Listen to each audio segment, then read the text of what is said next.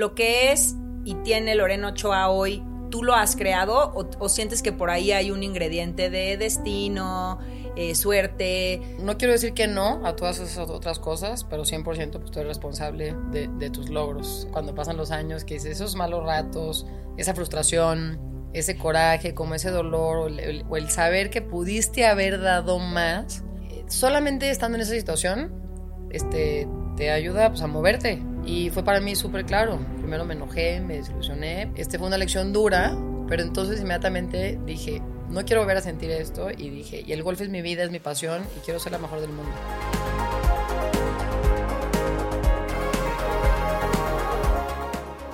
Si te dijera que ser feliz es tu responsabilidad, la más importante, ¿qué pensarías?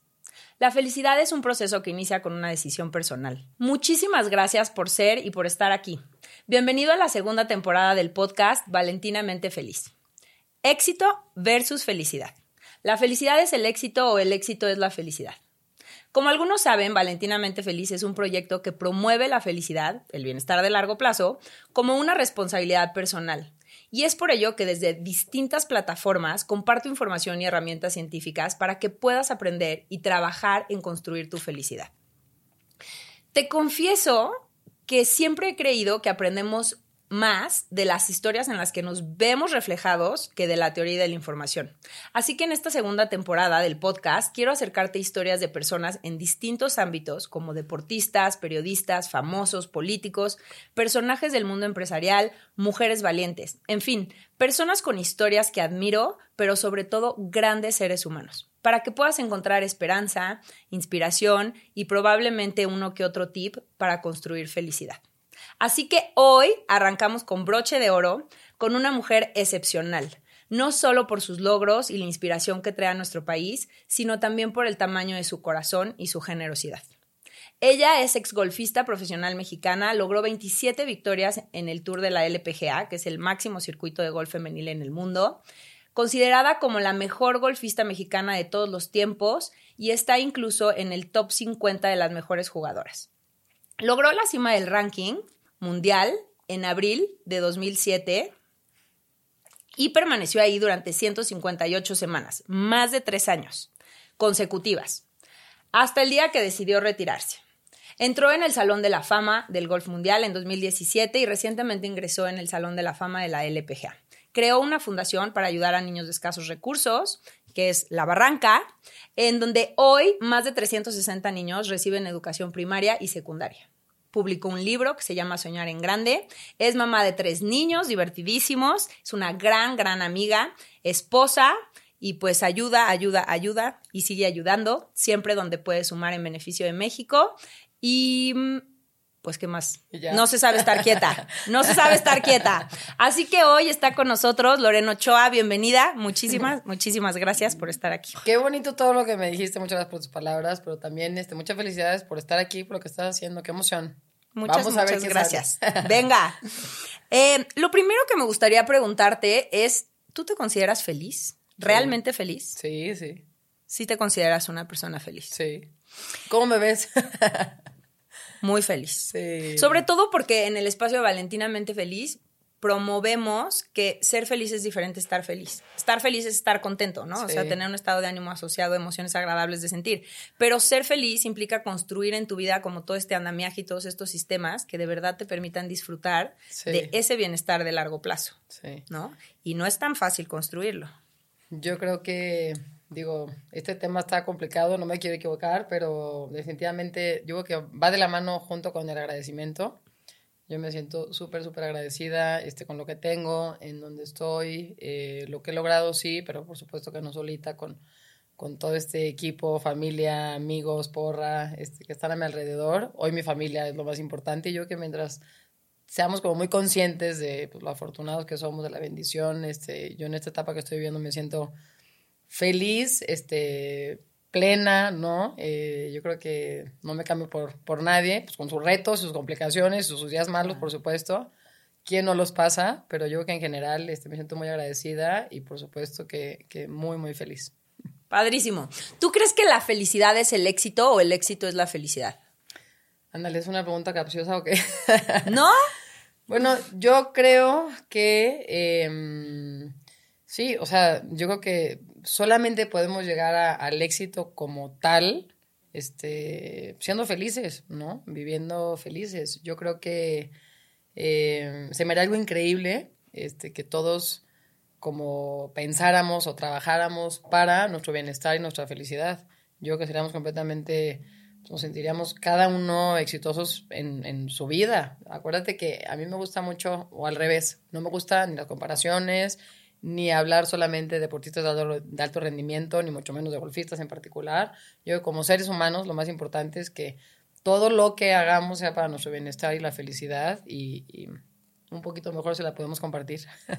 Claro, esto va muy ligado a la idea que muchas veces tenemos de siempre estar condicionando nuestra felicidad, ¿no? Es que cuando me asciendan en la chamba, ahí sí voy a ser feliz. Es que cuando termine de pagar la hipoteca y mis problemas financieros se acaben, ahí voy a ser feliz. Es que cuando encuentre pareja o cuando me logre embarazar. Entonces siempre tenemos como esta idea de hoy no merezco ser feliz porque mi vida no es perfecta, necesito condicionarla a algo más. Y también creo que de ahí que muchas veces se derive esto que muchas personas piensan de que el éxito es la felicidad, ¿sabes? Entonces, muchas veces, y todavía más grave cuando el éxito depende de estarte comparando y de ir subiendo en un ranking y de no solo de ti, sino de cómo funcionan los demás y demás. Entonces, creo que por eso es como muy valioso saber tu opinión sobre si tú crees que el éxito es la felicidad o la felicidad es el éxito. Sí. Yo creo que eso que, digo, que lo estás diciendo se me hace este, súper importante porque no todos llegan a ese primer lugar o a ese trofeo, ¿no? O como dices tú, mi meta era ser la mejor del mundo, o a lo mejor antes, ¿no? Mi meta era calificar a la LPGA y ser golfista profesional, representar a México. Y te vas dando cuenta en el camino que pues, llega el momento y las cosas siguen igual, ¿no? Y yo creo que de estas herramientas, digo, que tú nos estás este, regalando a, todos de poder compartir diferentes experiencias de personalidades o amigos o quien sea, se me hace muy padre porque sí es algo que lo tienes que trabajar, como dices tú, es nuestra responsabilidad, pero tienes que estar trabajando, ¿no?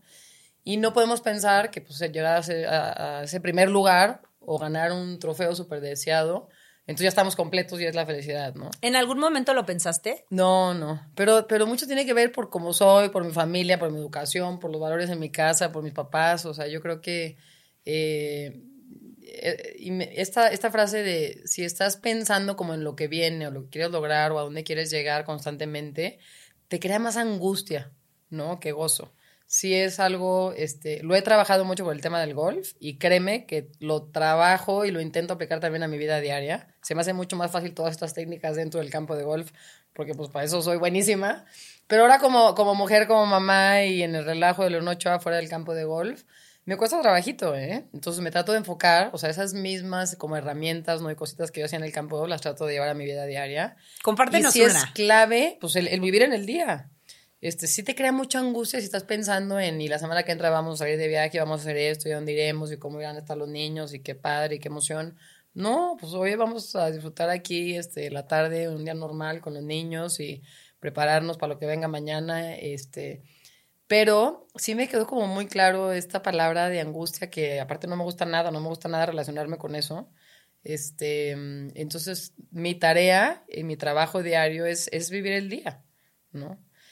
Soy muy perfeccionista, me exijo mucho y le exijo mucho a mis hijos y yo también constantemente estoy tratando de vivir más alegre, más fácil, más ligerita y echar más relajo porque creo que es clave. ¿Y es algo que haces conscientemente? Sí.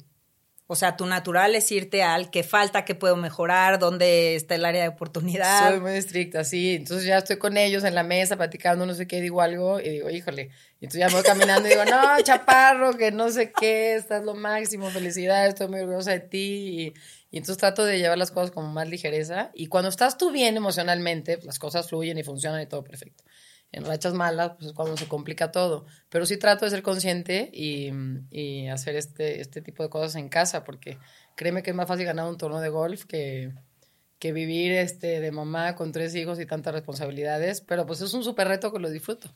Sí, es un gran reto. Em, ¿Tú te sientes responsable y creadora de tu vida? O sea, si a ti te dijeran lo que es y tiene Lorena Ochoa hoy tú lo has creado o, sientes que por ahí hay un ingrediente de destino, eh, suerte, Dios, eh, genética, no sé. Bueno, no quiero decir que no a todas esas otras cosas, pero 100% pues tú eres responsable de, tus logros. Em, o sea, se tienen que acomodar muchas piezas, ¿no? La suerte de haber crecido con esa familia, de nuestros papás aventureros que nos dejaran este, inventar y hacer cosas diferentes. Y, yo siendo una niña chiquita de jugar golf, como tú, era raro y nos dejaron. Y luego el buen equilibrio que encontramos, mi mamá con las cosas fuera del campo de golf, mi papá con las cosas del golf, y el entrenamiento y los viajes y los torneos. Y después, este, más adelante, el apoyo incondicional de mis hermanos, inconscientemente, porque les dije, mi sueño es ser la mejor, ayúdenme, acompáñenme. Y mm. entonces, sí se tienen que, que, juntar, este, como acomodar muchas piezas.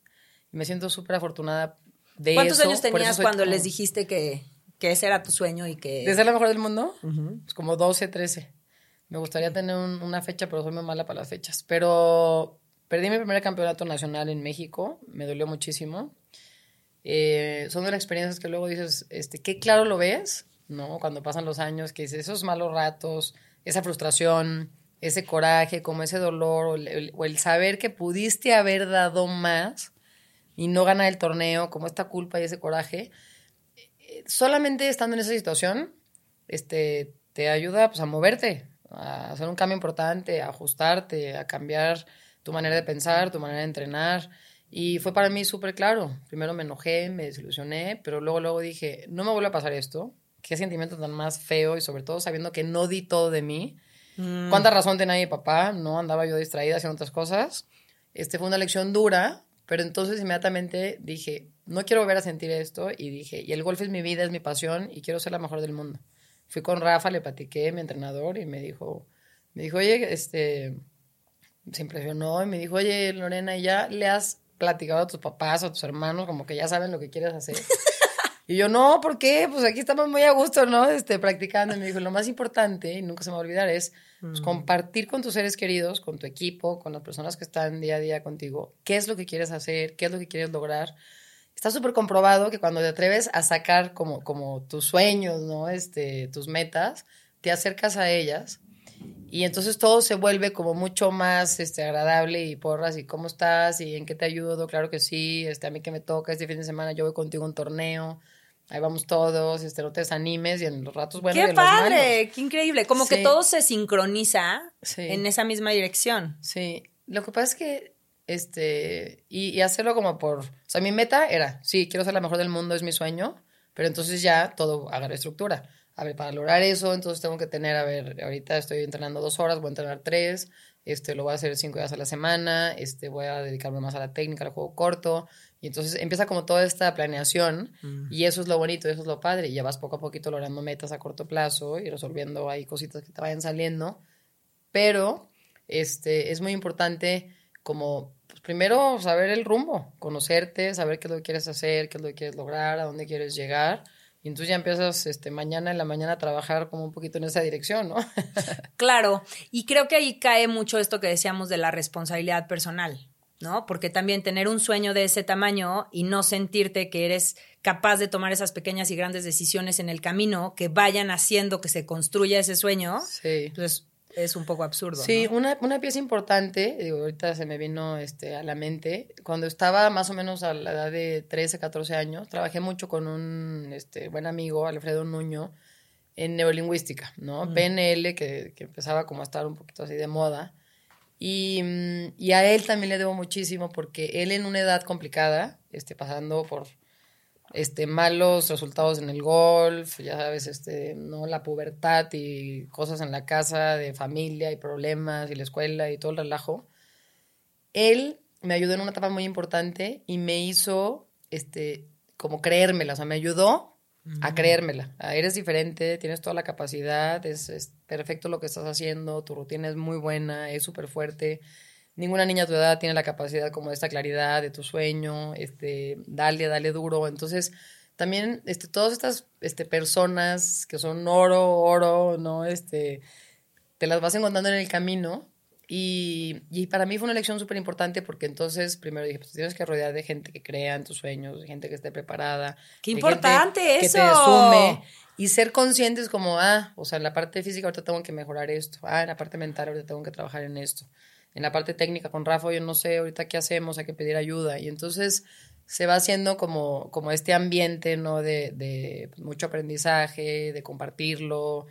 Y, mm, y eso también fue increíble. Yo le doy mucho a Alfredo en ese momento tan específico, cuando tienes 14, 15, 16, Sí. que es una edad terrible, él me ayudó como a tener esta calma y, y darme como esta paz y serenidad que yo necesitaba en ese momento para decir, a ver, Lorena, eres increíble, este, tienes esta capacidad, ¿no? De, de, de esta Sí mentalidad tan fuerte, este, créetela, y entonces empezamos a trabajar mucho en toda la visualización, en mi rutina, en hacer tiros perfectos, en, en cositas muy importantes que fueron, este, fundamental, ¿no? Este, esas lecciones para yo agarrar, este, fuerza y para más adelante Lograr seguir todo lo que lograste. Sí. Que aparte creo que está como muy, muy interesante porque muchas veces este tipo de análisis, hacerlo hacia atrás es como muy fácil, porque Sí. ya viste que funcionó y ya sabes Sí, el resultado. Pero creer en este tipo de decisiones y en este tipo de estrategias, cuando realmente no sabes a dónde te van a llevar, creo que también tiene como muchísimo valor. Eh, y, y me parece súper interesante cómo no nada más trabajaste en ti y en lo que tú necesitabas, sino en crear a tu alrededor Sí. el ambiente idóneo para que eso fuera posible. Sí. Porque muchas veces es, o sea, la gente imagina que, y si bien no hay camino perfecto sin obstáculos, ¿no? Todos enfrentam- enfrentamos adversidad, pero muchas veces la gente imagina que o tienes que luchar contra corriente y desgarrarte en el camino y llegar con sangre y heridas de guerra, Sí. o eh, todo fue muy fácil. Y así era, y pues así estaba destinado, ¿no? Entonces, creo que esto que compartes está súper interesante porque no es ninguna de las dos. O sea, tú, de una u otra manera, también trabajaste en crear ese ambiente alrededor tuyo Sí. que sumara en la dirección en la que, en la que tú querías ir. Y eh, a mí me gustaría preguntarte, ahorita que estamos hablando de todo este tema de responsabilidad y de adversidad y de, y de vidas reales, ¿no? Que es parte de la intención de este podcast, hacerle llegar a la gente esta idea de que la felicidad se trabaja, de que nadie nos ha regalado nada y que todo lo que somos y tenemos es resultado de esas pequeñas y grandes decisiones que hemos ido tomando en el camino. Claro. Entonces, me gustaría preguntarte, ¿cuáles han sido esas decisiones difíciles que ha tenido que tomar Lorena Ochoa en su historia? Sí. Híjole, este. mm, Yo creo que este, en, las diferentes etapas, ¿no? Em, cuando estaba chica, eh, primero dije, bueno, este, mis papás no tienen la posibilidad, ¿no? De pagarme una universidad en Estados Unidos. Eh, para mí fue muy importante como el ganarme esta beca, ¿no? En la Universidad de Arizona para eh, tener la beca y jugar este, por el equipo y como vivir esta experiencia de, de estar en la universidad. Tenía diferentes universidades, este, diferentes opciones. Estaba jugando yo muy buen nivel de golf y este, mm, admiraba muchísimo a Annika Sorenstam, ¿no? Jugadora sueca, este, que se vino de Europa para jugar en Estados Unidos y se convirtió en el, en el equipo de Arizona, en ese momento el mejor equipo de Estados Unidos. Entonces, este, recibí diferentes este, becas y, y tomé la decisión de irme a Arizona, cerca de México, buen clima. Este, Cristina Baena y Marisa Baena, amigas mías colombianas, este, también fue algo importante porque mm, busqué mucho como este ambiente y, y sobre todo el, el preocuparme por mí, por mi estado emocional, de cómo, dónde iba a estar mejor, ¿no?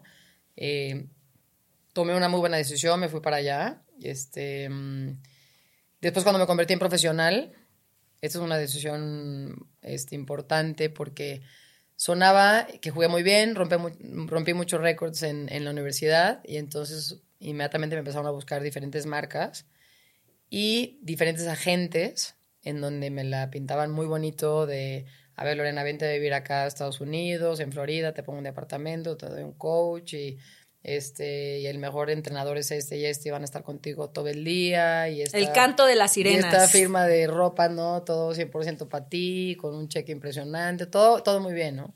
Y en ese momento yo dije, lo más importante para mí es estar cerca de mi familia, estar en mi casa. Em, creo que tomé esa decisión este, por las razones correctas y no me ganó este, el glamour ¿no? o el dinero o, o esta atención a corto plazo de decir, me ve perfecto, pero luego qué. Y es algo que me marcó mucho porque muy buenas amigas tomaron la otra decisión, jugadoras que, digo, a mí me tocó jugar en Estados Unidos con ellas desde los 14, 15, 16 años, después en la universidad, y no encontraron este equilibrio de, de ser felices y de vivir bien fuera y también dentro del campo de golf, y muchas de ellas terminaron con unas historias horribles en su vida. Entonces, son esas decisiones que dices, pues qué fácil equivocarte, ¿no? Te llama la atención, te vas, el sueño de estar en Estados Unidos con un super cheque y, y, muy bien vestido de cualquier marca. Em, y entonces yo dije, yo quiero estar cerca de, de, mi familia. O sea, el tiempo que pueda regresar a Guadalajara, si sean cuatro o seis semanas al año, prefiero estar en mi casa, prefiero que Rafa siga siendo mi maestro, porque además él buscaba también mi felicidad, ¿no? O sea, se preocupaba por Lorena, este, ¿no? Como niña de chiquita, después como mujer, por mis relaciones, si tenía novios, si no, actividades fuera de, del campo de golf, de diversión. Sí, como persona. Y entonces ese equilibrio que no te suena tan lógico cuando estás ahí a la hora de la decisión, ¿no? Hoy que, que lo veo y es súper claro que fue de las decisiones más importantes de mi carrera. Y más adelante, pues con los resultados, todo se empezó a dar, ¿no? Muy buenos patrocinadores, este, los mejores lugares, este, toda la atención y ya empecé a crecer con los medios y empecé a ganar torneos y a viajar por todo el mundo y fue una etapa eh, muy importante que aparte cuando me llegó ya estaba preparada. Oye, y cuéntanos de, de, esta decisión que a muchos nos desconcertó, ¿no? Tres años, eh, la mejor del mundo y de repente, ¡fum! ¿Me retiro? Sí, el shock de cómo que se va, no es cierto, necesitamos más. O sea, ¿por qué? O sea, entiendo eh, que de hecho ahorita te voy a preguntar de toda esta parte del balance, pero quiero que nos platiques de esa decisión difícil que para muchos desde acá afuera nos desconcertó, ¿sabes? No, no, no tenía mucho sentido. Sí. Bueno, fue una decisión fácil, relativamente fácil. Todo el mundo cree que, digo, obviamente muy pensada, ¿no? Y, muy bien planeada, el timing y todo. Cuando eh, jugué mi primer año en la LPGA, este, que fui además novata del año y rompí ahí varios récords y fue un año muy importante para mí, pero también un año durísimo. O sea, de jugar 11 torneos, jugué ese año 33 torneos y luego 6 exhibiciones este, en Asia y luego 25 días de patrocinadores y, muchas actividades. Llegué a mi casa, troné, estaba acabada emocionalmente, físicamente. Le dije a mis papás, esto no es lo que yo esperaba, no me gusta esta vida, no quiero regresar a la LPGA. Y es algo que aparte me encanta compartirlo porque eh, no solamente en esta etapa, pero en muchas, este, pues te da miedo, este, te sientes que no la vas a librar, este, que no estás segura si es la decisión correcta, si puedes, si no puedes, si es lo que esperabas. Y todo el mundo, como seres humanos, pues pasamos por estas claro. no emociones. Y mi mamá me dijo, chaparrilla, pues necesitas descansar, o sea, estás agotada, ¿no? Y, y, hablé con mis amigas y nada, dos días me vestí de golf y me fui al campo de golf, porque si es tu pasión, si es lo que más te gusta, si es lo que quieres, si es lo que te emociona, lo que te tiene, ¿no? Con esta alegría y estas ganas, pues digo, solito vas a regresar, ¿no? Pero sí fue una etapa importante, pero yo cuando mi próximo año regresar al LPGA y vi que todas las golfistas o muchas pues este, tenían pues 28, 30, 33, 36, 40, 41 y las veía solas, sin pareja, este, sin familia, este, y seguían como muy atoradas en este mundo y en esta vida, pues de viajar y jugar y jugar y jugar y solamente sabían jugar golf, solamente sabían jugar golf y Mira, yo digo, por supuesto que tiene 100% que ver con mi educación y, las cosas en mi casa, con mis familiares y mi religión y que somos latinos y los mexicanos y todo perfecto. Pero me hizo una promesa de que este, yo dije, a mí no, no me va a pasar esto. Este, mm. Como que siempre, siempre me quedó muy claro que hay tantas cosas tan increíbles este, que hacer en la vida que no, no te alcanza el tiempo. Entonces yo decía, no me veo jugando golf muchos años ni me veo jugando golf toda la vida porque quiero hacer muchas otras cosas. Quiero vivir fuera del campo de golf, quiero tener una etapa divertida, alegre, con muchas cosas. Y entonces, este, muy importante para mí, quería tener una familia. Entonces, me prometí a mí misma que eso no me iba a pasar a mí. Y cuando llegó este momento de que yo ya no me sentía cómoda, yo ya no estaba contenta, estaba súper cansada. Llevaba este, nueve años este, dentro de la gira como profesional. Y entonces fue para mí clarísimo Dije, ya no puedo jugar ni seis meses más. Este, estaba agotada físicamente, mentalmente. Y fíjate qué bonito que tomé la decisión por puras razones increíbles. O sea, no tuve ningún problema físico, ninguna lesión, no tuve ningún problema con los medios de comunicación, ¿no? De, de algo este, feo, no tuve ningún problema económico, que después también es una razón que, que todo el mundo sigue jugando por el tema del dinero. Eh, pues puras razones bonitas de poder este, cambiar mis prioridades, de poder realizarme como mujer, de formar una familia me retiré como la mejor del mundo. Aparte me retiré a tiempo de ni estar tan enojada ni harta ni del golf, ni de todos los... Este, Las implicaciones sí, alrededor. porque un profesional, jugar golf y estar ahí el domingo para ganar un torneo, pues es lo más bonito, ¿no? Y padrísimo.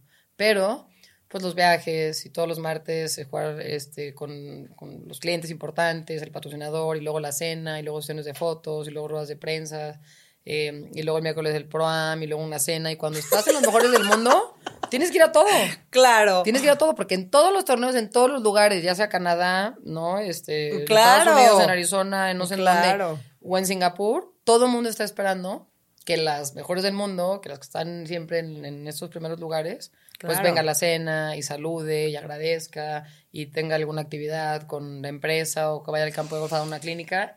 Y es, es muy, muy pesado, mucho más de lo que se imaginan. Claro, que es toda esta parte que muchas veces de acá no se ve, Exacto. ¿no? Bueno, yo me eché, nada más descansaba seis semanas al año. Solamente estaba en México seis semanas al año y pues nada más eran dos de descanso real, de vacaciones, y cuatro de pretemporada, entrenamiento físico y muchos cambios técnicos. Entonces, si te pones a pensar, este, vivía, pues digo, todo el año en una maleta. No sabía, a veces despertaba los lunes, no sabía en qué ciudad o país estaba. Este, una locura. Entonces, sí es, es- fue como muy claro para mí y es otra vez escuchar esta voz interna que ya sabes que lo quieres hacer, que ya sabes que quieres hacer un cambio y yo le doy gracias a Dios por darme esa fortaleza de escuchar, o sea, de, de tener la valentía como de decir, claro, o sea, pues clarísimo que esto ya es mi momento de parar y lo pude platicar, lo pude comentar con mi familia, con mis papás. Mi papá me dijo, Chaparrilla, te felicito por decidir eso. Estoy... Nosotros estamos agotados, imagínate tú, ¿no? Oye, qué padre, porque la verdad siento que es justo esto que nos dices, tiene como esta dualidad, ¿no? De estar como muy bien plantada en donde estabas y de ser muy consciente de las implicaciones de, de estar y de ser la mejor del mundo, ¿no? Y, y de, pues los niños tienen ilusión, el cliente, el patrocinador, el no sé qué, pero siempre conservando, ¿no? Que de afuera pudiera ser como vivir hacia afuera, vivir hacia los demás, ¿no? Pero siempre conservando el propósito interno, esta brújula, este por qué lo estoy haciendo, esta intención clara. Entonces, yo tengo 30 años de conocerte y admiro muchas cosas de ti, te las he dicho, pero lo que más, bueno, una de las dos cosas que más admiro de ti es cómo te conoces. ¿No? O sea, el detalle y la es profundidad con lo que con la que te conoces es para mí espectacular. Entonces, me gustaría Gracias. que nos compartieras un poco eh, cómo llegaste ahí, si de Sí. verdad es algo con lo que naciste, si desde chiquita te enseñaron cómo a trabajar esta intuición y, y- y este diálogo interno, ¿no? Sí. Cuéntanos esa Sí, parte. muchas gracias. Es de, justo de eso se trata la vida, ¿no? Este, yo creo que, digo, para mm, dar buenos resultados, digo, hablando del golf en específico, ¿no? Porque es lo que me toca a mí. eh, Háblanos de tu vida. Yo Pero quiero que nos hables de tu vida. Pero después de ese primer año, o sea, que llegué tan cansada, agotada, que ya no sabía más, que ya no quería regresar, que dudaba. eh, entonces, ¿qué es lo que tengo que hacer? A ver, jugar menos torneos, ¿no? Para, para estar mejor físicamente y emocionalmente y cuidarme. Este, jugar menos torneos para tener entonces más tiempo para descansar y para poder entrenar estando al 100%, no ahí media, media cansada, agotada. Eh, viajar menos para poder estar un poquito más en casa también. Eh, mis prioridades, no solamente jugar torneos, exhibiciones por dinero, pero escogerlas muy puntuales para ver cuánto dinero este, necesito para mi fundación, que ya es un tema también que fue para mí mi mayor inspiración y jugaba para todos los niños de la barranca. Y entonces, eh, solamente conociéndote, te puedes como anticipar a- a todo esto. La clave era justo eso, como reconocer ese estado, esta emoción, este sentimiento, y entonces decir, a ver, ahí viene la tragedia, ¿no? me siento regular, me siento regular, no me siento con esta energía, los resultados este, sospechosos, le voy a hablar a mi mamá para que venga conmigo dos, tres semanas a viajar y poder platicar y que me chequee y, este, en las tardes descansar un poquito. Y, después decía, este, me siento muy bien, que vengan mis amigas. Y entonces le hablaba a dos, tres amigas que vinieran este, tres, cuatro semanas en el verano y, y viajaban conmigo y hacíamos ejercicio juntos y todas las porras y me acompañaban a practicar. Y después decía, quiero un ratito sola, estoy agotada, no voy a compartir ni siquiera cuarto con nadie, o sea, porque siempre teníamos ahí como Marisa o Candy o algunas amigas que las ayudaba. Y entonces me quedaba sola y aprovechaba como mucho este espacio de... De, de, silencio, de, paz. total. y entonces ya como que te vas ah, conociendo tan bien que anticipas todas estas este, cositas sospechosas. Para empezar hay que reconocerlas, hay que aceptarlas tal cual, darles la, la bienvenida, ¿no? Como vivirlas, vivir esas emociones. Y luego tan tan las agarras aprendes de lo, de lo, que te sucedió y, y, lo vuelves a intentar y, y vuelves a, encontrar el camino, ¿no? Las malas rachas no duran para siempre, la peor tragedia no dura para siempre, alguna complicación, todas esas cosas son como momentáneas, ¿no? Y tampoco lo bueno, ¿eh? Lo bueno y los triunfos y esta energía y las alegrías y los buenos resultados tampoco duran para siempre, entonces hay que ser muy conscientes, te anticipas, te preparas, las vives, ¿no? Y... Mm, y lo vuelves a intentar. Y, parte de conocerte, yo era súper, súper, súper analítica en todos los sentidos. Eh, hasta cuenta, yo terminaba de jugar 18 hoyos y entonces sabía perfectamente que si había fallado dos tiros, este, porque era un poco como ese tema mental, como esta incomodidad de no sentirme 100% segura arriba de la pelota. Eh, si tuve un problema con la técnica y a lo mejor por dentro, y entonces, ¿qué es lo que tengo que, que practicar exactamente? si tuve un problema de estrategia, oye, qué burros, en este hoyo había 145 al agua, porque le pedí en ferro 7, o sea, y entonces como que era muy buena para identificar en qué columna estaba este, el error, entonces mm. inmediatamente lo atacaba. Porque es diferente como, ¿cómo te fue? Tuve un mal día y no, estoy enojada, me fue regular y no, la fregada, no manches, este, no me sentí bien y pésimo el resultado. Pero a ver, no, pues ¿cómo te fue? Fallé dos drivers a la derecha, o sea, me urgí ir a la práctica pegar 20 drivers bonitos, corregir mi técnica y ya me quedo con esta seguridad y buena sensación para mañana. O tuve esta mala sensación que se repite y se repite y no puedo como tener esta tranquilidad de hacer mi rutina. Pues entonces voy al hotel y me siento y hablo con mi psicólogo y hago 45 rutinas, este, ¿no? Este, con la cabeza. Entonces, como que era muy buena para, para saber exactamente dónde estaba ese error. Siempre me he permitido cometer errores este, yo creo que, digo, es imposible si estás seis horas en un campo de golf. antes cometía 15 errores. Aunque la última vez que jugamos fue perfecto a excepción de una madera 3. Yo decía, ¿qué es esto? No te acuerdas. Tiene dos años sin jugar. Esos son los días y que no te hacen. nada. O sea, yo decía, ¿qué es esto? sí, sí, sí. No, pero te voy a decir una cosa. El, el o sea, siempre me he permitido cometer errores en todo lo que hago, ¿eh? Este, por supuesto. Pero entonces cometía 13 y luego pues, 9 y luego 7 y luego 4 y luego 3 y dije, no manches, ya le estoy agarrando, como que ya, entonces como empecé a cometer menos errores y empecé a quedar en los primeros 5 lugares y luego 3 y luego empecé como a, esta, agarrar esta buena sensación de quién estaba para ganar, empecé a ganar y empecé entonces a dominar y a dominar y a dominar porque empecé a cometer menos errores. Yo creo que de lo que hablas es sumamente valiente, porque justamente lo que estás diciendo es, yo me daba la oportunidad de, cometer errores, pero de aproximarme a esos errores con curiosidad, para analizar qué era lo que estaba pasando. Y eso es un tema de valentía, porque definitivamente a nadie nos gusta estar ahí y saber que tú lo hiciste, pero aproximarte y darte permiso de convivir con esas emociones incómodas para poder encontrar en dónde estuvo, creo que es sumamente valiente. Tal cual, este, lo dijiste muy bien. Yo creo que eh, yo le platicaba a una amiga, este, ¿cómo te fue? ¿Cómo estás? ¿Qué onda? ¿Qué te pasó? Este, ¿En qué vas a practicar? No, no, es que no sé, no sé, no me siento bien, yo estoy cansada y me duele la espalda, pero las veía tirar bolas dos horas, tres horas y ya se está desgastando. Quizás está haciendo repeticiones incorrectas, entonces ya los músculos, o sea, ni siquiera son los movimientos adecuados este, traes esta frustración y este enojo y este coraje y no, y qué burra y qué mal, no sé qué. Sí, es más como un autocastigo. Entonces, ahora voy a estar dos horas aquí porque jugué mal. Te hidratas, ¿no? Te, te insolas y luego ya se te acaban las energías para las próximas tres, cuatro semanas, ¿no? Entonces, yo me conocía muy bien en eso y como atacaba inmediatamente el problema. Una, este, dos, este, hablando un poquito de los errores, que tú y yo creo que hemos tenido esta conversación, no necesariamente estamos de acuerdo, en cómo, qué importante es conocer tus debilidades, ¿no? Em, y yo, yo sigo muy firme con este tema, y bueno, aparte es una este, cosa que a mí me funcionó, o sea, yo lo viví, es una fórmula que a mí me funcionó, no quiere decir que la mía sea la correcta, pero, pero podría ser interesante como hacer esta reflexión. ¿Qué es lo que te cuesta trabajo hacer? O sea, ¿qué es lo que no te gusta y dejas para mañana? ¿Y qué es lo que te da este flojerita y mejor luego pido ayuda y no, mejor esto luego lo resuelvo?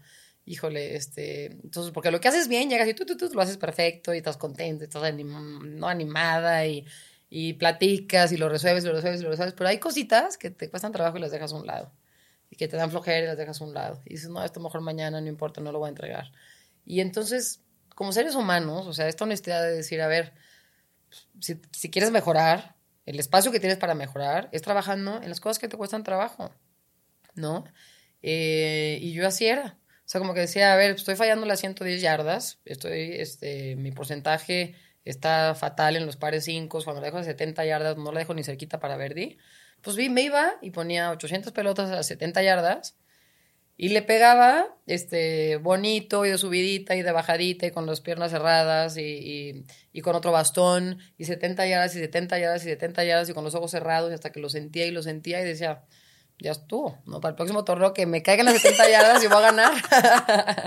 Entonces, en vez de darme como esta flojerita de, evadirlo y dejarlo a un lado, mañana en la mañana me ponía como a trabajar en ese problemita que traía y ya me sentía más completa, me sentía mejor, me sentía este, lista para el siguiente torneo. Creo que está padre eso que dices. Eh, al final ya lo hemos platicado mucho, ¿no? De de esta parte de si conviene trabajar en las áreas de oportunidad o en tus fortalezas para llegar a la excelencia. Pero creo que esto que nos compartes es súper valioso porque es como una forma muy clara de ir formando carácter. Sí. ¿No? De, de, no vivir permanentemente en la zona de confort de, ay, esto me da flojera, ay, en esto no soy buena. O sea, ¿dónde está ese balance en donde si bien conviene enfocarte en tus fortalezas porque es lo que te puede llevar a, la excelencia, también hay que enfocarse en esas cosas que te dan flojera, que no te gustan, que no te salen bien. Es muy diferente, este, quizás la palabra correcta no sea enfocarte. O sea, es... Trabajar. La identificas. Exacto. Le pones un nombre y luego ya inmediatamente te pones a chambear de manera positiva. Mira ya qué buena soy, mira qué bien lo estoy haciendo, ya lo dominé, ya me siento tranquila, ya estoy contenta, ya me sumo, ya estoy preparada para la siguiente semana. En vez de, híjole, mover 70 yardas, qué coraje, no la puedo dejar bien, no me siento bien, como que no le atino, no me siento con ritmo, no lo puedo entender. Sí. No, o sea, todo lo otro, ¿no? sí, como este, que no es una u otra, sino es y. Y entonces, ahora todo lo bueno, ¿no? Gracias a esto, pues voy a ganar, este, estoy más completa, me siento mejor, estoy más fuerte. Claro. No, como relacionarlo con todas estas cosas positivas. Ya diste con esta, este, súper oportunidad para mejorar y te pones a chambear. Sí, exacto. Yo creo que puede ser me enfoco en las fortalezas y trabajo las áreas de oportunidad, Exacto. ¿no? Sí. Y que creo que también está como muy vinculado a esta parte de, de carácter. Oye, cuéntanos, ¿qué le da miedo a Loreno Ochoa hoy? como tipo las culebras y así. si te dan. no creo que te den miedo las culebras. pues yo que Escalas cerros, andas en bici, eh, buscas cochinillas en la tierra.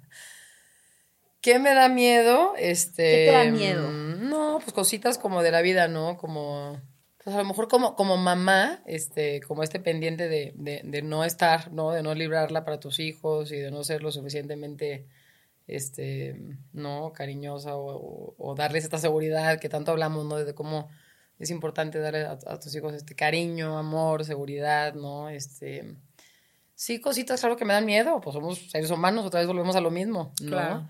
Em, pero tengo algo muy, muy bueno que me encantaría, digo, que lo conocieran y que aparte lo aplicaran. Este, soy muy buena para este, lo, que estoy haciendo, lo que estoy viviendo.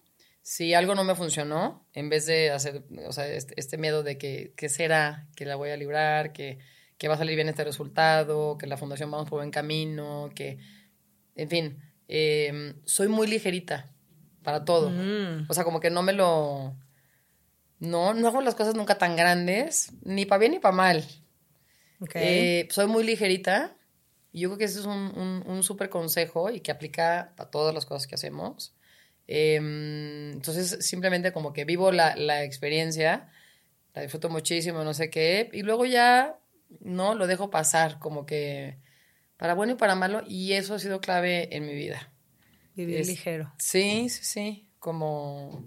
A mí, me, a mí me gusta mucho pensar así, me gusta mucho vivir así, y para los errores, y para lo bueno, y para las diferentes actividades creo que mm, de alguna manera pues, lo disfrutas más y se te hace más fácil, lo ves con otros ojos. O sea, el miedo está en no dar el ancho como mamá, por así decirlo. O sea, yo un, un, un miedo que tengo, digo, este, es, por ejemplo, este, no ser o no llegar a ser la mamá que a mí me gustaría ser, mm. ¿no? Por diferentes razones, o porque estoy trabajando mucho, o por la relación este, que tengo con mi esposo en mi casa, o por las actividades de los niños, o porque los niños, pues ya, ya despegaron, ya tienen su carácter, ya tienen sus actividades, ya tienen sus amigos, y a lo mejor yo no participé, demasiado, bueno, ni siquiera juegan golf, luego digo, híjole, se hace que lo hice mal. Ay, no, qué liberador. Qué rico. En algún momento platicamos de eso, ¿no? ¿Cuántas historias hay de muchas amigas que conocíamos en donde pues las maltrataban o les gritaban cuando realmente los papás estaban tratando de cumplir un sueño frustrado a través de sus hijos. Solo que ya no sé si exageré. Entonces yo le decía, qué liberador que los tuyos no tienen que cumplir ningún sueño porque ya lo hiciste tú. Oye, ¿de qué te sientes orgullosa de ti? Pues no sé, de, mi, como de manera de, ver la vida, de vivir la vida, em, de, em, de poder como tratar de vivir este equilibrio, este balance que hablamos que es tan importante.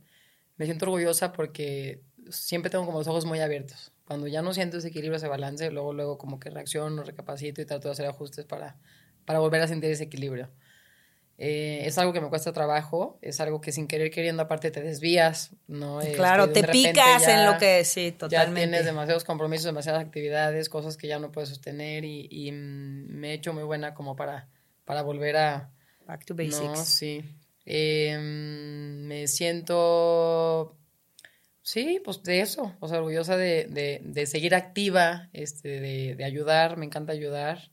Es algo que me llena muchísimo, que me súper, súper motiva todos los días.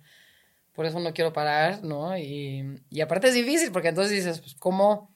Yo creo firmemente que el ejemplo está en la casa, está todos los días, está con tus hijos, en, en, en tu relación con tu esposo y y entonces digo a, mis hijos, pues ahí voy, ahí voy a México y voy a trabajar, hice un tema de la fundación y una campaña padrísima, y acuérdense que afortunados somos y hay que ayudar siempre que podamos. Y, y entonces este, eso me da mucho orgullo, como asegurarme de que mis hijos tengan eh, esta, esta, sensibilidad, no empatía em, y agradecimiento primero de los fortunados que somos y también como voltear y darte cuenta de las diferentes necesidades y ayudar, ayudar, involucrarnos y ayudar, porque eso es lo más importante. Padrísimo. ¿Qué significa México para ti? Ay, pues puras cosas bonitas. Soy buena para asociar palabras y México pues sí se me viene como mucha alegría, como triunfo, como orgullo. Em, bailadas, cantadas. Tequilita. tequilita. En la pandemia aprendí a tomar tequila, estoy muy orgullosa. no, fíjate que, este, digo, no tomo nada, soy buena para, para echar relajo, pero me echaban carrilla que soy de Guadalajara y que no sabía tomar tequila. Sí, no, bueno. Ahora ya me echo mi tequilita y lo disfruto, según yo. No, pero mm, eh, puras cosas bonitas, ¿eh? De las experiencias así como más este, llenadoras, este, me pasaron en, campos de golf y en torneos en medio de la nada, este, en Japón, en Hakone, en un pueblito chiquitito en medio de las montañas, y de repente jugando un torneo y va a ver, ver, ver, ver, y de repente voy en segundo lugar y sale del bosque así un mm. mexicano con su bandera y digo, esto no es posible, hay mexicanos por todos lados y somos como que tan, mm. tan, ¿no? Buena onda de energía y de cariño y de porras este, que siempre disfruté muchísimo en cualquier lugar del mundo que jugué. Llegaban mexicanos, aparecían mexicanos de cariño, de porras. Este, muchos torneos que me sentía sola en Australia, ¿no? en Singapur, en China, en Tailandia. Pues nunca estuve sola. Siempre veía la bandera por mm. todos lados. Qué padre. Pues muchísimas gracias, Lore. Eh, vamos a llegar a al final de esta plática. La verdad es que ha estado padrísima. Y siempre me gusta cerrar con una sección que le llamo las siete preguntas valentinamente, que son justo estas preguntas donde asocias una palabra la primera, no hay respuestas buenas ni malas. Ajá. Entonces ahí te van siete preguntas. Ok. ¿Me vas a preguntar de fútbol y así? Nah. ¿Cuál es tu propósito de vida y cómo lo vives? Mi propósito de vida, este, pues yo creo que este, me ha quedado muy claro que Dios me dio la oportunidad de, de alcanzar o de poder llegar este, lejos este, por el tema de la ayuda, por el tema de la fundación. Me gustaría que me recordaran por las cosas que estoy haciendo fuera del campo de golf, ¿no? Cuando ya no esté aquí, no como Lorena la golfista, sino por todas estas otras cosas que estoy haciendo fuera del campo de golf. Sería padre. ¿Qué te hace sentir feliz?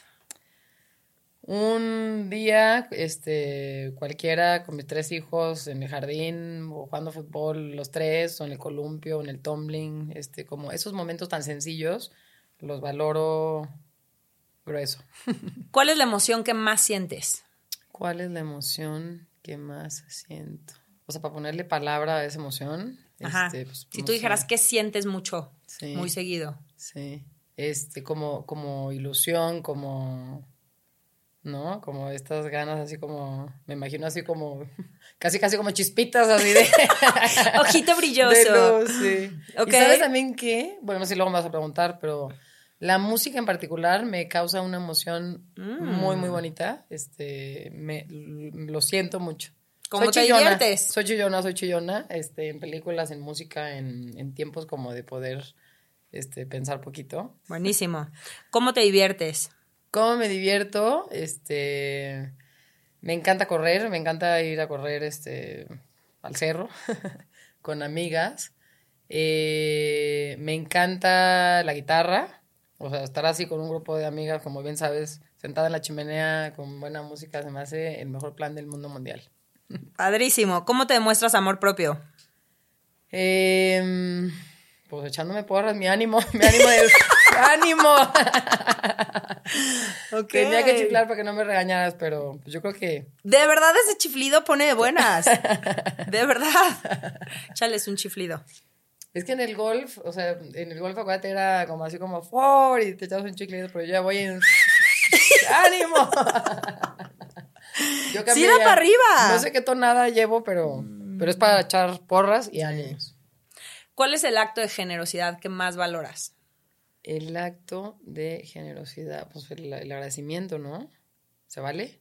Sí. este mm, compartir, compartir, compartir. O sea, yo creo que aparte cuando haces las cosas solo, ni cuentan, ni valen, ni, ni es lo mismo. Las cosas más bonitas que yo veo con mis hijos cuando comparten este, alguna experiencia, desde un chiste, desde la comida, un juego, se me hace como, te quedas así como con este segundito de pausa que dices, algo estoy haciendo bien, bien. Todo ha vamos". valido la pena. Oye, y por último, ¿qué le agradeces a la vida? Híjole, ahí sí está larga la respuesta. No te digo que soy muy agradecida. Este, no, pues esta super oportunidad de vivir esta aventura, este, yo creo que eh, pues tengo, tengo que pensar en primerísimo lugar en mis hijos. Mi mayor alegría, este, bendición, pendiente, no porque también tal el pendiental. Reto, aprendizaje, Sí. no manches lo que aprendes, ¿eh? Este, está grueso. Como mm, mis, mis tres hijos, yo creo que, digo, como mamá, el poderte realizar, sí es este, de lo más bonito. Digo, no lo cambio por ningún éxito, ningún trofeo, ningún reconocimiento, ningún salón de la fama. Este, mis tres hijos, por supuesto, ganan. Qué increíble. Porque aparte creo que algo súper, súper valioso es que justamente cuando te das la oportunidad de luchar por tus sueños, implícitamente les estás dando permiso a ellos de luchar por los Sí. suyos. ¿no? Y eso está increíble. Está muy padre. Sí. Pues muchas, muchas gracias. Aquí te vamos a pedir que escribas en este papelito Ajá. y que lo pongas en nuestra alcancía de la gratitud Ajá. porque das gracias. Gracias. ¿no? Eso tiene la intención de construir el hábito de la gratitud Ok. Y, y, pues es una de las cosas que más nos ayudan a construir bienestar de largo plazo porque justamente implica voltear a ver el mismo vaso con la mitad de agua medio lleno y no Sí. medio vacío. ¿Lo hago ahorita en este ¿No? momento? Sí. Y bueno, Muchas gracias. Muchas, Gracias. muchas gracias a ti. Eh, pues si te gustó esta información, si te sirvió, si agarraste algún tip, alguna idea y crees que a alguien le puede servir, ayúdanos compartiendo. Eh, así estarás pues acelerando esta revolución de felicidad y de amor propio para que cada día más personas al saber si sentirse responsables de construir su felicidad estén dispuestas a aplicar una herramienta, una idea, un algo y empiecen a trabajar por y para ellas. Em, si tienes alguna duda, algún comentario, puedes contactarme en mis redes sociales. En Instagram me encuentras como arroba valentinamente-feliz y estoy en Facebook, TikTok y YouTube como Valentinamente Feliz. Contesto todos los mensajes y muchísimas, muchísimas, muchísimas gracias por estar aquí. Pueden seguir a Lorena en sus redes, Fundación Lorena Ochoa. Eh, la verdad es que estás haciendo un trabajo increíble que no solo como amiga, sino como mexicana agradezco desde el fondo de mi corazón porque mm, pues esa generosidad y ese ejemplo vivo de ayudar y de justamente compartirte, no compartir lo que te sobra y lo que no te importaría perder, sino compartir tu tiempo, eh, tu sabiduría, tu historia, tus enseñanzas, tu energía, tu chiflido de ánimo, eh, pues es un gran, gran regalo para todos. Muchísimas gracias, nos vemos a la próxima.